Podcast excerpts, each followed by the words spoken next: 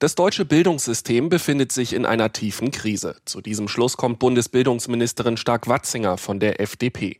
In der Bild am Sonntag fordert sie grundlegende Reformen und mehr Zusammenarbeit zwischen Bund, Ländern und Kommunen. Bildungspolitik ist in Deutschland traditionell Ländersache, der Bund beteiligt sich aber an der Finanzierung.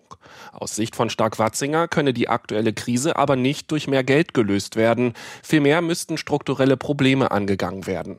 Die FDP-Politikerin fordert fordert mehr Teamwork in der Bildungspolitik, anstatt mit dem Finger auf andere zu zeigen. Auch inhaltlich soll sich Bildung in Deutschland verändern. Geht es nach Bildungsministerin Stark-Watzinger, soll die Digitalisierung ein stärkeres Gewicht in den Schulen bekommen. Dabei geht es ihr nicht nur um Tablets und WLAN. Schülerinnen und Schüler sollen lernen, was Algorithmen sind und wie man programmiert. Am Dienstag treffen sich in Berlin Vertreter aus Politik, Wissenschaft und Gesellschaft, um über grundlegende Fragen der Bildungspolitik zu sprechen. Anschließend sollen Arbeitsgruppen die Zusammenarbeit über die verschiedenen Ebenen hinweg verbessern. Ein solches Treffen hatte die Ampelregierung bereits in ihrem Koalitionsvertrag vereinbart.